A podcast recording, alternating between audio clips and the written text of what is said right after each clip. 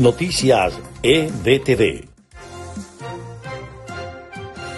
Estas son las noticias más importantes de Venezuela, Estados Unidos y el mundo a esta hora. Los senadores republicanos Ted Cruz y Marco Rubio habrían enviado una carta a la Casa Blanca en la que acusaron al presidente Joe Biden de erosionar la legitimidad internacional del presidente interino de Venezuela, Juan Guaidó. Jonathan Marín, exalcalde de Guanta, estado Anzuategui, fue sentenciado a 27 meses de cárcel en Estados Unidos tras comprobar que recibió 3.800.000 dólares en sobornos. La onda tropical número 47 amenaza a Venezuela con más lluvias, mientras que expertos alertaron que se esperan 20 fenómenos meteorológicos hasta mediados de noviembre. Estados Unidos, Japón y Corea del Sur advirtieron que un ensayo nuclear norcoreano desencadenaría una respuesta de una fuerza sin precedentes y se comprometieron a mantener la unidad ante dicha amenaza.